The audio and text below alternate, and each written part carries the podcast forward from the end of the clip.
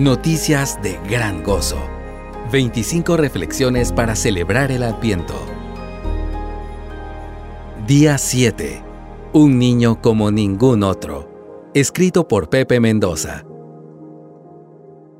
Porque un niño nos ha nacido, un hijo nos ha sido dado, y la soberanía reposará sobre sus hombros, y se llamará su nombre admirable consejero, Dios poderoso, Padre eterno, príncipe de paz el aumento de su soberanía y de la paz no tendrán fin sobre el trono de David y sobre su reino, para afianzarlo y sostenerlo con el derecho y la justicia desde entonces y para siempre.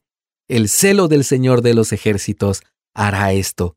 Isaías 9 del 6 al 7.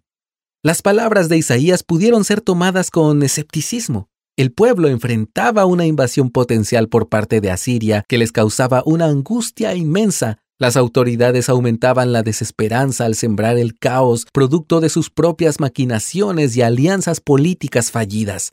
El pueblo temeroso estaba sumido en teorías de conspiración que causaban más pánico y ninguna solución. Mira Isaías 8:12.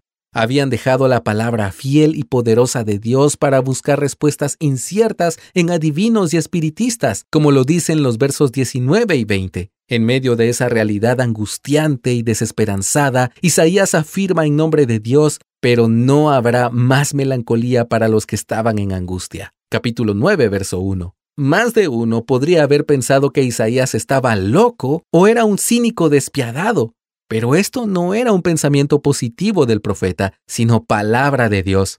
El mensaje era desafiante porque declaraba que la historia humana no es el fin de la historia, Dios es el Señor de la historia y su final no lo escriben los imperios de este mundo ni sus actores circunstanciales, sino la mano del Rey Todopoderoso.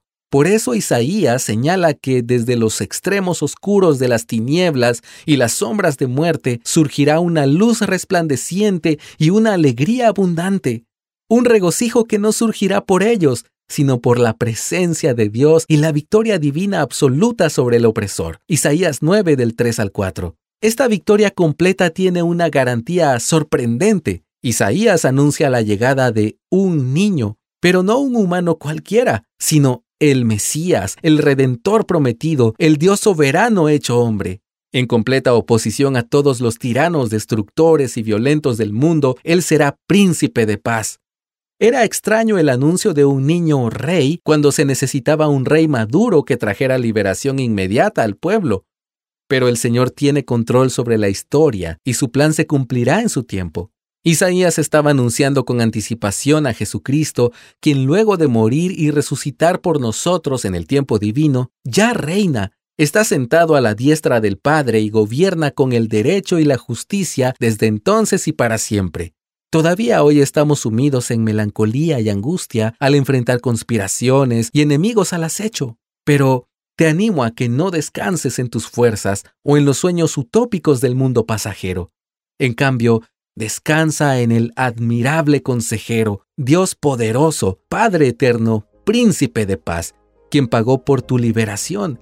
Ya reina y volverá sin falta por segunda vez. ¿Con quién podrías compartir hoy esta grandiosa promesa de salvación?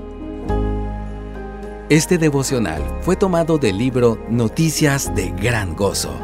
25 reflexiones para celebrar el Adviento.